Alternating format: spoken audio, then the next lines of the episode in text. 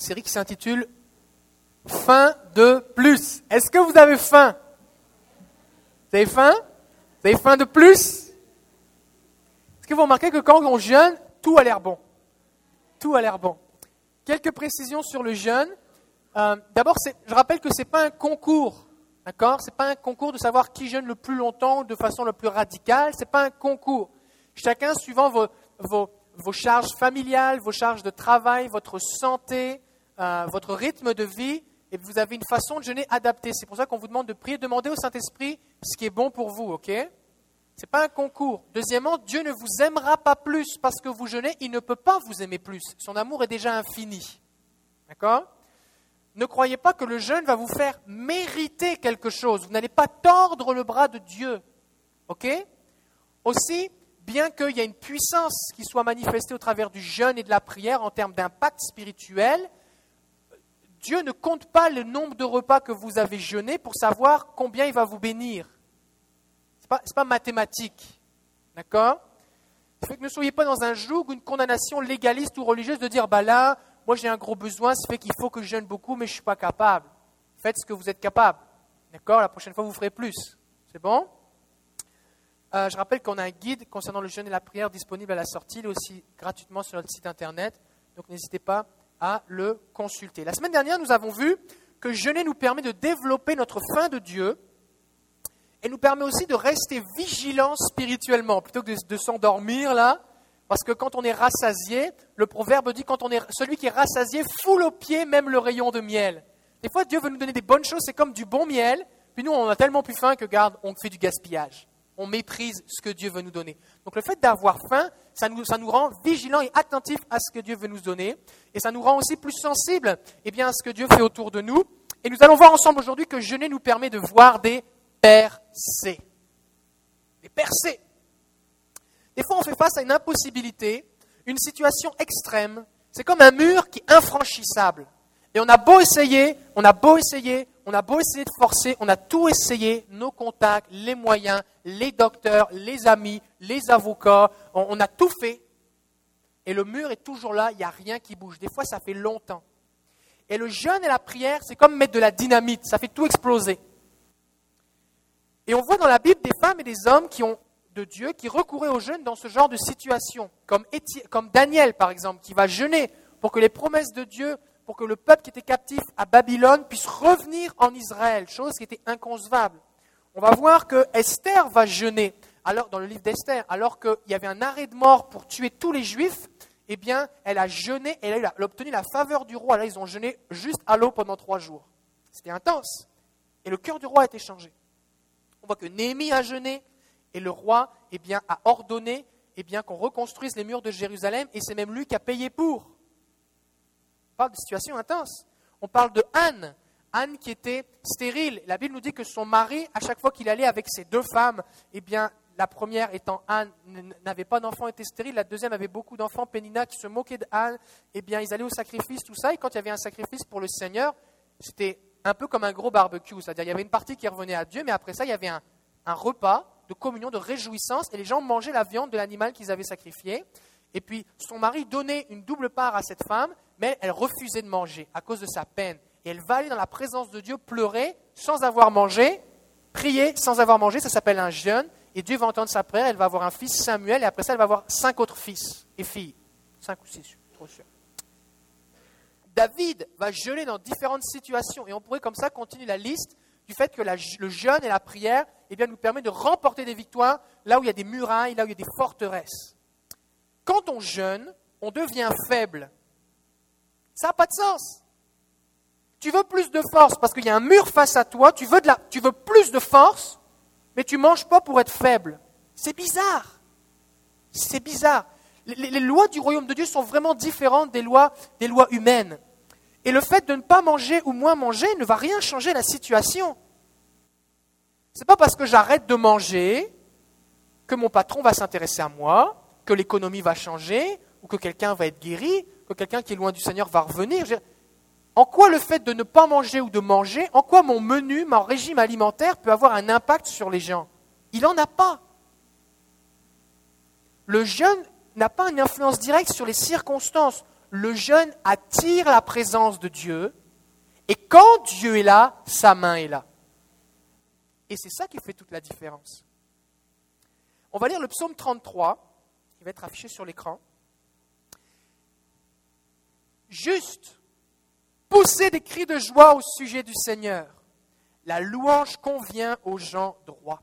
Célébrez le Seigneur avec la lyre. Jouez pour lui du luth à dix cordes. Chantez pour lui un chant nouveau. C'est le fun d'apprendre des chants nouveaux. Hein. Merci à l'équipe de louange qui nous fait apprendre régulièrement des chants nouveaux. Parce qu'on veut chanter un chant nouveau. Parce qu'avec le Seigneur, on vit des nouvelles affaires. C'est pas toujours pareil. C'est normal qu'on apprenne des nouveaux chants. Avec la lyre, jouez pour lui du luth à dix cordes. Chantez un chant nouveau, c'est ça. Jouez bien de vos instruments pour l'acclamation. Et Dieu, il y, a un verset qui dit jouez de tout votre art. Et Dieu s'attend à ce que, eh bien, on donne le meilleur. Si on est un musicien, qu'on donne le meilleur de notre musique. Si on est un chanteur, qu'on donne le meilleur de notre chant. Si on est un serviteur, peu importe, dans n'importe quel domaine, qu'on donne le meilleur pour le Seigneur. Car la parole du Seigneur est droite. Toute son œuvre s'accomplit avec constance. Il aime la justice et l'équité. La fidélité du Seigneur remplit la terre. C'est par la parole du Seigneur que le ciel a été fait, par le souffle de sa bouche toute son armée. Il amoncelle en une masse les eaux de la mer, il met les abîmes dans des réserves, que toute la terre craigne le Seigneur. Que tous les habitants du monde tremblent devant lui, car il dit la chose, il ordonne et elle est là. Elle existe. Elle existe.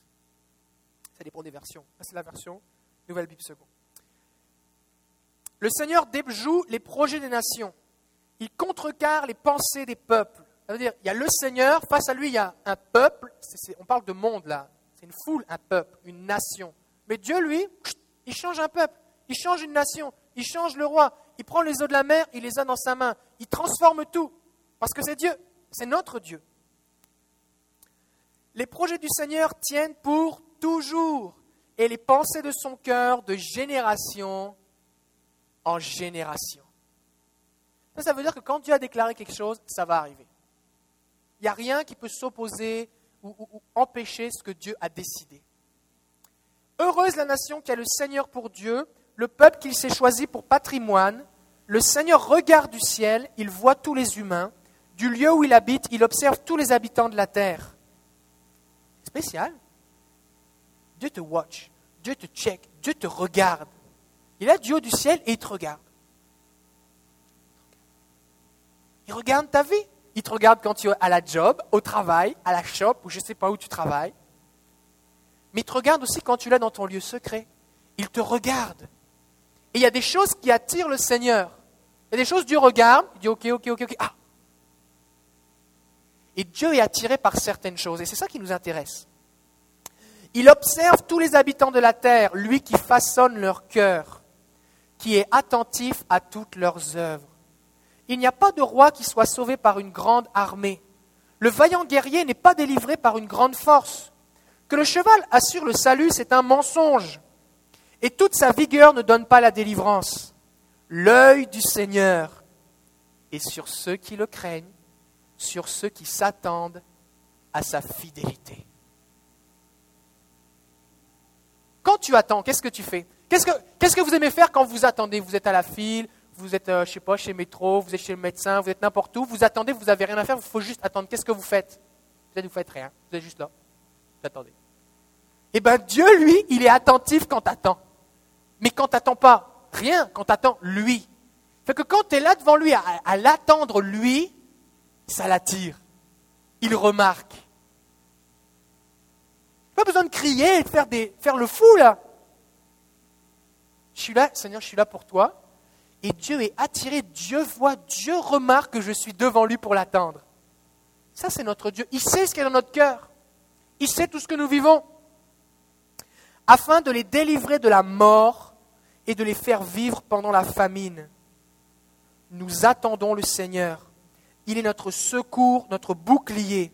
Oui, notre cœur se réjouit en lui, car nous avons mis notre confiance en son nom sacré. Seigneur, que ta fidélité soit sur nous comme nous t'attendons. Amen. On va prier. Seigneur, nous te donnons toute la gloire. Et ce que nous voulons, c'est toi? Ce psaume nous révèle, Seigneur, comment attirer ta présence. Alors nous te prions maintenant, Jésus, enseigne-nous et instruis-nous. Seigneur, que tu viennes avec ta main puissante, avec ta gloire. Je prie pour des vies changées, Seigneur, au nom de Jésus. Je m'attends à toi, Seigneur. Je prie de bénir chaque personne ici, au nom de Jésus. Amen. Gloire à Dieu. Cette semaine, j'ai une vision, comme je vous disais tout à l'heure, en trois parties. j'étais en train de prier et je regardais, comme Daniel qui dit, j'étais assis sur mon lit et je regardais et j'ai vu quelque chose, le Seigneur m'a montré quelque chose. Alors je regardais et Dieu m'a montré quelque chose. Qu'est-ce que j'ai vu? Eh bien, j'ai vu comme un homme, je pense que c'est la première image qu'on va passer, j'ai vu comme un homme qui est devant face à un énorme mur, puis qui est là avec un tout petit pic qui essaie de casser le mur, puis il n'y a pas grand-chose qui se passe. Là, je regarde ça, je dis, c'est quoi Seigneur? Alors j'ai regardé encore, et je vais vous dire ce que j'ai vu après. Mais premièrement, cette image, elle nous parle de quelque chose. C'est qu'on doit renoncer à nos propres forces. Toutes et tous, nous faisons face à des situations qui nous semblent des fois impossibles. Des fois, on est face à une foule, on parlait des peuples et des nations tout à l'heure. Des fois, on fait face à des situations d'emploi, des situations financières, des situations de santé. On parlait d'Anne tout à l'heure avec l'infertilité. On parle de situations de couple où l'amour a besoin de ressusciter. On parle de situations d'esclavage où il y a des chaînes qui nous rendent captifs. On est esclave de quelque chose. Ça peut être dans notre propre vie ou dans la vie d'un de nos proches, de quelqu'un qu'on aime. Ça peut être une situation de maladie. Mais quand je jeûne, je dis Seigneur, je ne peux pas y arriver. Et Dieu, lui, la première chose qu'il veut, c'est qu'on arrête d'essayer. Qu'on arrête de s'appuyer sur nos propres forces. On peut continuer à essayer de casser la muraille nous-mêmes. On peut essayer de le faire en disant Coudon, Dieu, pourquoi tu ne m'aides pas? Qu'est-ce qui se passe? Et devenir amer, aigri contre Dieu. Et quand on est comme ça en train de frapper, souvent l'ennemi, il vient à côté de nous et nous dit alors, qu'est-ce qui se passe? Comme le psalmiste va dire, où est ton Dieu? Il est où là Dieu? Il est où Regarde, regarde comment tu frappes sur le mur, rien se passe. Regarde, qu'est-ce qui se passe? Il est où Dieu? Il était là, je sais pas, je crois qu'il m'a abandonné, mais moi je vais continuer, je suis épuisé, je suis plus capable. Dieu veut qu'on renonce à nos propres forces. Le verset 16 qu'on a lu tout à l'heure dit, il n'y a pas de roi qui soit sauvé par une grande armée le vaillant guerrier n'est pas délivré par une grande force, que le cheval assure le salut, c'est un mensonge, et toute sa vigueur ne donne pas la délivrance. Il faut arrêter de croire que si tu avais plus de moyens, si tu avais plus de ceci, plus de cela, ça marcherait. Parce que Dieu dit, regarde, ce n'est pas le cheval qui assure le salut. dans une armée, à l'époque, c'est sûr plus maintenant, mais à l'époque, les armées qui avaient des chevaux ou des chars tirés par des chevaux étaient plus puissantes que ceux qui étaient juste à pied. D'accord? C'est un symbole de force. Et Dieu dit, ce n'est pas la force que toi tu as qui va te délivrer, c'est ce que moi je vais faire. Et on doit reconnaître qu'on est impuissant. On doit reconnaître que Seigneur, si ce n'est pas toi qui fais quelque chose, je ne peux rien faire. Et quand je jeûne, c'est une situation d'humilité. Je me souviens, alors que j'arrête de manger, que je suis faible. Je me souviens que si je ne mange pas, là, je ne suis pas grand-chose. et je m'humilie. Et je viens devant le Seigneur, je dis Seigneur, je dépends de toi. Jésus a dit, sans moi, vous ne pouvez rien faire. Sans moi, rien. Et j'aime le dire que dans le grec, ça veut dire rien. ça veut dire nada dans une autre langue. Nada, c'est de l'espagnol, je crois. En, espagnol, c'est nada. Et euh, cherchez dans votre langue comment ça se dit rien, c'est rien. Rien pas en tout, en québécois. Zacharie 4.6 nous dit, Dieu parle à Zorobabel et cet homme avait toute une œuvre majeure à faire de reconstruction du temple. Et puis Dieu va lui dire, ce n'est ni par la puissance, ni par la force, mais c'est par mon esprit.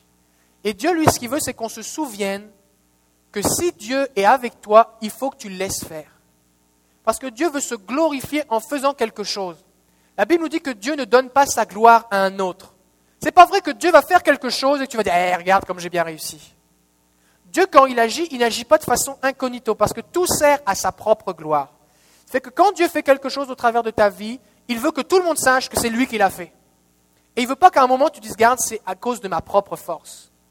Et nous devons, alors que nous jeûnons, nous souvenir que Dieu est digne de notre louange, de recevoir la gloire, et que c'est par son esprit qu'il veut faire le chose, pas au travers de nos propres forces. Et quand je jeûne, c'est ce que je fais. Dans la version Semeur, voici ce que dit le texte. Cette œuvre, vous l'accomplirez ni par votre bravoure, ni par la force, mais c'est par mon esprit. Pourquoi on invite le Saint-Esprit? Parce qu'on sait que sans lui, on ne peut rien faire. Est-ce que vous connaissez un personnage dans la Bible qui a dit Viens Saint-Esprit Qui a appelé le souffle de Dieu? Est-ce que vous en connaissez un? Qui était dans une situation impossible, il ne pouvait absolument rien faire, et l'Esprit de Dieu est venu, il a fait quelque chose, et c'est l'un des premiers endroits où on voit Dieu qui demande à quelqu'un d'appeler le Saint-Esprit. Non, pas en prison, avant ça, avant ça, dans l'Ancien Testament. Ézéchiel Ézéchiel se retrouve face à une, vallée d'ossements desséchés, tout le monde est mort, c'est juste des os. Ils sont secs, ils sont séparés, disjoints, il n'y a plus rien pour les retenir. Et il dit, est-ce que ces eaux peuvent revivre? Dieu dit ça à Ézéchiel. Ézéchiel dit, bah là, euh, Seigneur, tu le sais. En gros, Seigneur, c'est impossible, mais si tu me poses la question, peut-être tu as un plan, mais en tout cas, je ne sais pas ce que tu vas faire. Et qu'est-ce que fait Dieu? Il lui dit, appelle l'Esprit. Et l'Esprit vient, et alors que l'Esprit vient, les os vont se rassembler, les nerfs, les tendons, la chair, la peau va revenir sur eux. Les, gens qui sont des soldats vont se relever. Et après ça, il va dire prophétise encore. Et la vie va venir dans ces ossements desséchés. Et ils vont devenir une grande armée. La seule façon de faire l'œuvre de Dieu quand on est face à une situation impossible, c'est que le Saint-Esprit fasse quelque chose. Il faut que Dieu vienne faire la job. On n'est pas capable. Alors voici ce que j'aimerais vous dire. Renoncez, cessez de vous confier dans vos propres forces ou dans vos moyens. Attendez-vous à Dieu, parce que Dieu vient auprès de celui qui s'attend à lui pour le délivrer. Alors après ça, j'étais dans la vision. Là, j'ai regardé encore. je voyais juste l'image qu'on a vue précédemment. Alors là, j'ai regardé encore. Puis là, on a l'image suivante. Fémi, s'il te plaît. Là, j'ai vu une grande main, une énorme main, qui venait casser le mur comme si c'était des blocs de bois pour les enfants. Petit bonhomme, il est là, il casse, il n'y a rien qui se passe.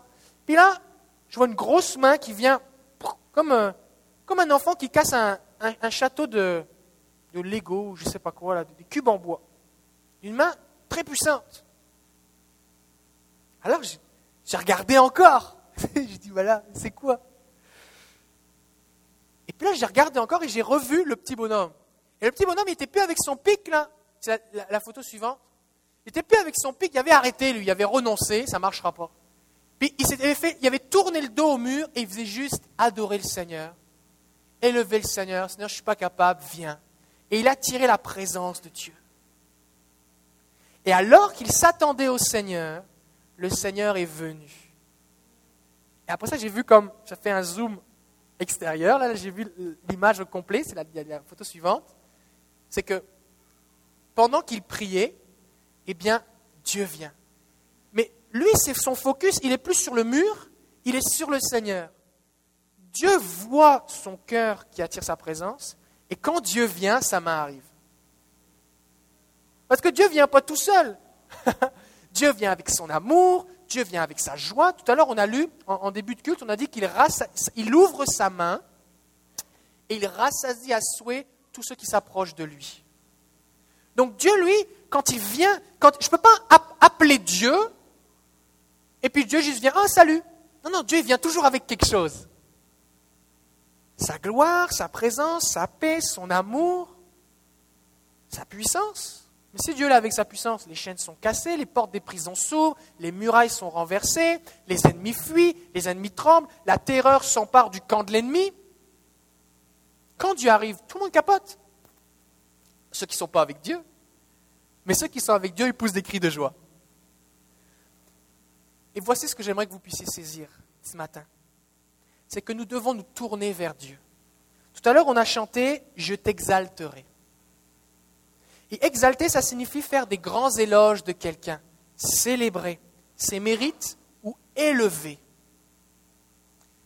Littéralement, quand nous prions et que nous adorons, nous élevons le Seigneur nous élevons le Seigneur. Nous élevons le Seigneur. Mais plus nous le faisons, le Seigneur vient. Et quand Dieu est là, il agit. Et qu'au lieu de vous concentrer sur votre problème, concentrez-vous sur le Seigneur. Appelez-le. Le psaume 21, verset 13 dit Élève-toi, Seigneur, avec ta force. Avec ta force. Et nous devons être conscients que le Dieu que nous élevons, le Dieu que nous adorons, c'est le Tout-Puissant.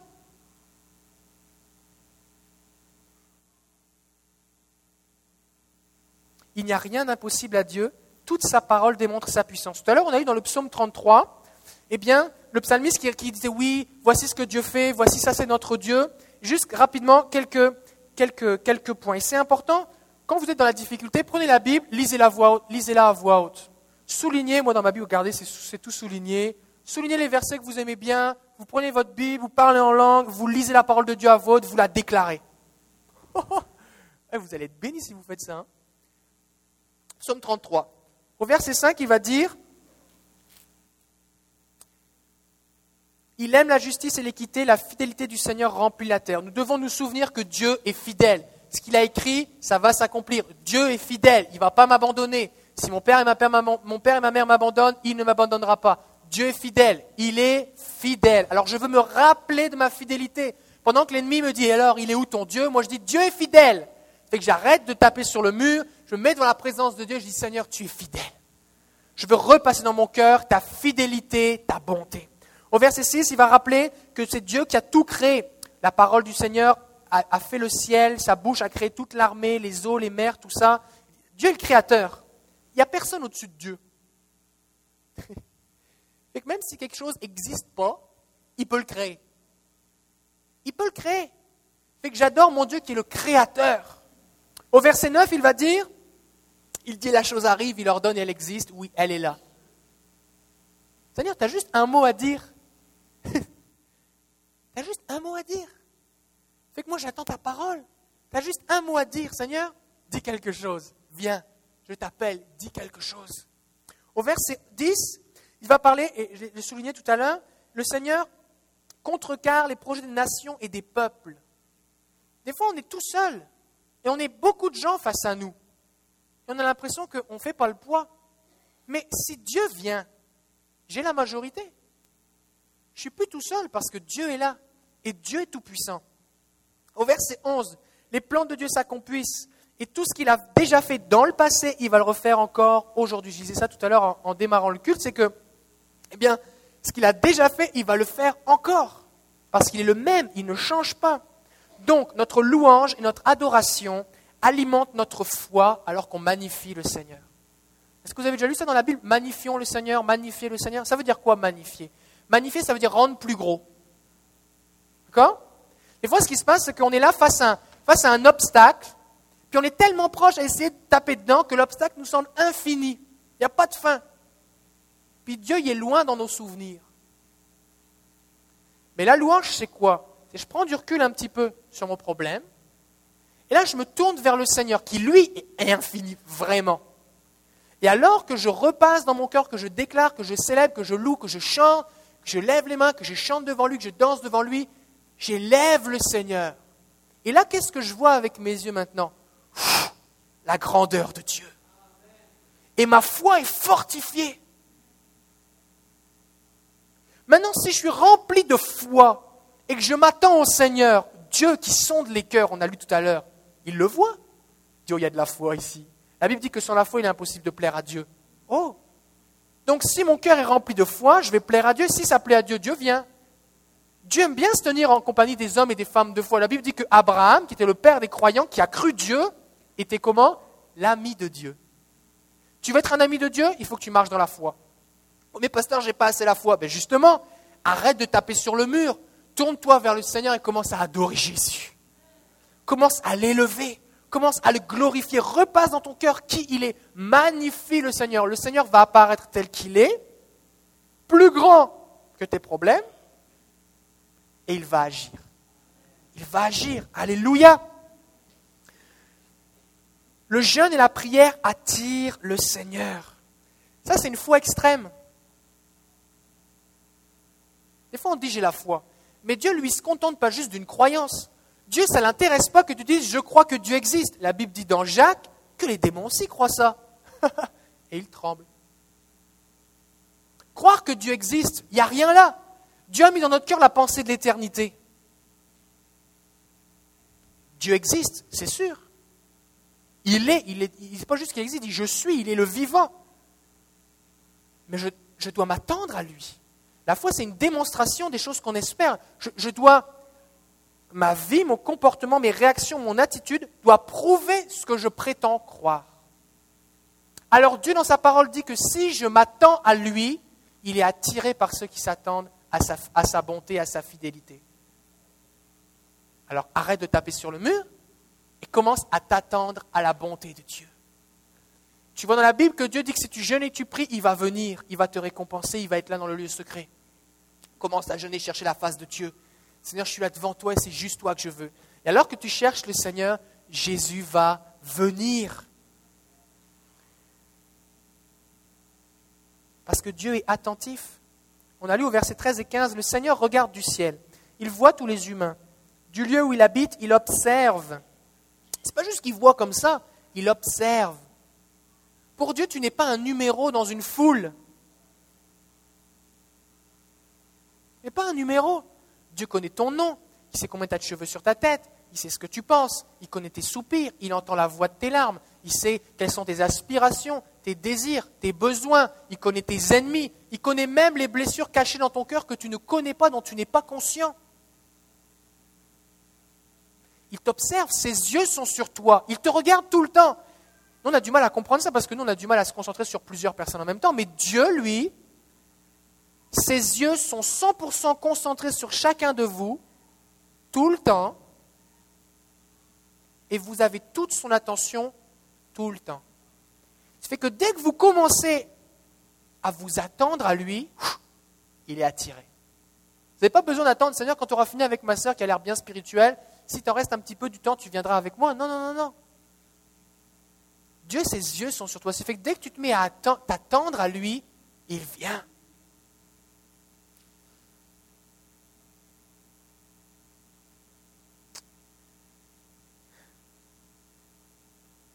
Verset 18.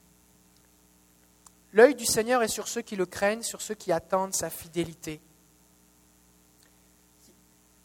Il y a une dimension de foi au fait de attendre. Seigneur, regarde, je ne peux rien faire et je m'attends à toi. Tu l'as dit, alors je m'attends à toi. Et Seigneur, je suis dans l'attente, je m'attends à recevoir, j'attends Seigneur. J'attends. Et, et, cette position d'attente est importante. On voit dans la Bible que dans Acte chapitre 3, si je me souviens bien, Pierre et Jean montent à la, prière, montent au temple à l'heure de la prière, et puis ils voient un homme qui fait l'aumône à un boiteux. Et la Bible nous dit, il s'attendait à recevoir d'eux quelque chose. Et Pierre dit, voyant qu'il avait la foi pour être guéri, il lui dit, Jésus-Christ te guérit, lève-toi et marche. Et cet homme est guéri. C'était un boiteux de naissance. Cet homme s'attendait à quelque chose. Est-ce que nous nous attendons à quelque chose de Dieu? Est-ce que nous sommes dans une attitude d'attente Et c'est ça le jeûne et la prière. Et je me mets à part je me donne faim et j'attends. Seigneur, j'attends devant toi. Des fois, on aimerait ça que ça passe plus vite. Moi, je pensais que quand tu jeûnes longtemps, le temps s'accélère. Tu sais, comme ça, ça passe plus vite. Mais ce n'est pas vrai. Ça passe, tu as l'impression que c'est plus long. Moi, j'ai l'impression que mes enfants, ils passent plus de temps à manger quand je jeûne. C'est donc bien long. Tu te dépêcher? Ben oui. Tu n'as pas le choix que de passer au travers de ce temps d'attente. Seigneur, j'attends devant toi. Et j'attends jusqu'à ce que tu arrives.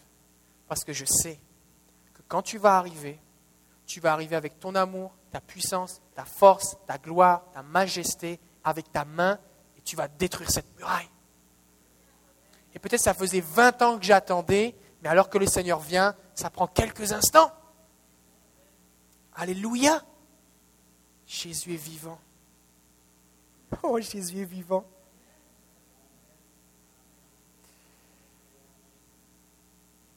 Et ça va dire, et Dieu dit au verset 19, le psalmiste dit, afin de les délivrer de la mort et de les faire vivre pendant la famine. On parle de situation extrême là. Esther, c'est ce qui s'est passé. Dieu les a délivrés de la mort. Les faire vivre en situation de famine. Regardez Élie par exemple. Dieu l'a protégé. C'était la famine partout pendant trois ans et demi, il n'y avait pas plus et lui, il était protégé et gardé. Et comment, comment, quel était le plan de Dieu?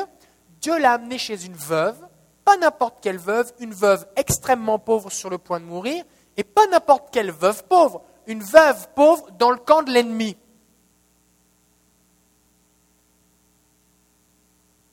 Et cette femme, elle était sur le point de mourir parce que lui, Élie, avait dit il ne va plus pleuvoir. Ce qui fait que les chances humaines pour que cette femme ait envie de lui donner à manger ou soit capable de le faire, elles, étaient nulles. Mais Dieu s'est glorifié, il a pris soin de lui. Et ce que Dieu a fait avec Élie peut le faire encore avec toi. Mais il faut s'attendre à lui. Alors dans les situations extrêmes, la famine, la mort, maladie, des situations qui durent longtemps, Dieu est attiré par ceux qui s'attendent à lui, qui attendent devant lui. Et le psalmiste termine, nous attendons le Seigneur. Il est notre secours, notre bouclier. Qu'est-ce que tu fais? On attend. Il va venir. Oui, mais là, il se passe rien. Oui, mais on attend. Parce qu'il va venir. Parce que s'il vient pas, on va mourir. Et c'est notre seul espoir. Et on arrête d'essayer de perdre notre temps. On l'attend. On est là devant lui. On s'attend à sa fidélité. Et c'est ce que nous allons faire, Seigneur. Oui, notre cœur se réjouit en lui, verset 21, car nous avons mis notre confiance en son nom sacré. Seigneur, que ta fidélité soit sur nous comme nous t'attendons. C'est ce qu'on va faire ce matin. Dieu veut venir. Et pour ça, il faut que tu abandonnes tes propres forces, que tu te concentres sur lui, que tu l'élèves, que tu le magnifies, que tu l'exaltes. Il va venir et sa main va renverser la muraille. Alors ce matin, si vous avez besoin d'une percée, je vais demander à l'équipe de louange de s'approcher, c'est ce que nous allons faire. On va venir dans la présence de Jésus. Jésus est déjà là, ok, mais on va s'approcher. Et ce qu'on va faire, c'est qu'on va dire, Seigneur, moi je lâche mon pic, j'abandonne, j'arrête d'essayer et je choisis de compter uniquement sur toi et je vais m'attendre à toi. On a encore du temps là devant nous et ce qu'on va faire, c'est qu'on va juste être dans la présence de Jésus si vous allez vous approcher, dire Seigneur, je suis là. Mais comprenez bien vous n'avez pas besoin de gesticuler parce que Dieu voit votre cœur. Vous pouvez venir ici sur le devant un genou en pleurant si dans votre cœur vous n'êtes pas en train d'attendre Jésus. Il ne va rien se passer. Parce que Dieu voit vos cœurs, il regarde votre cœur. Et si vous avez une décision de cœur de dire Seigneur, je m'attends à toi, Dieu va venir dans votre situation. Je ne sais pas quelle est votre situation, mais Dieu va venir et va faire ce que lui seul peut faire. Et peut-être que ça fait longtemps. Peut-être que vous avez perdu espoir, mais Dieu, lui, il n'a pas changé et il veut transformer vos vies. On a entendu des gens guéris ces derniers temps depuis 30 ans, 10 ans, 15 ans, 25 ans. On a vu des gens, des fois, qui avaient cherché à avoir des enfants pendant si longtemps, et puis ils ont eu des enfants. J'ai vu des, gens, des situations qui duraient depuis si longtemps, de couples déchirés, qui sont restaurés, des gens qui attendent depuis si longtemps une percée dans leur vie au niveau de la, la délivrance des chaînes, des liens qui sont sur eux, et ils sont libérés. Jésus est vivant. Et alors qu'on s'attend à lui, il va venir. Mais nous, ce qu'on veut, c'est l'attendre jusqu'à ce qu'il vienne. Alors, si c'est votre désir, alors qu'on va, on va reprendre quelques chants de, louange, d'adoration, souvenez-vous de cette image. Seigneur, moi, je ne regarde plus mon problème, sais toi que je regarde, et toi, viens faire ce que toi seul peux faire. Approchez-vous sur devant, on a une équipe avec vous pour pouvoir prier pour vous, et on veut juste déjà commencer à adorer le Seigneur, le glorifier. Seigneur, nous voulons t'exalter.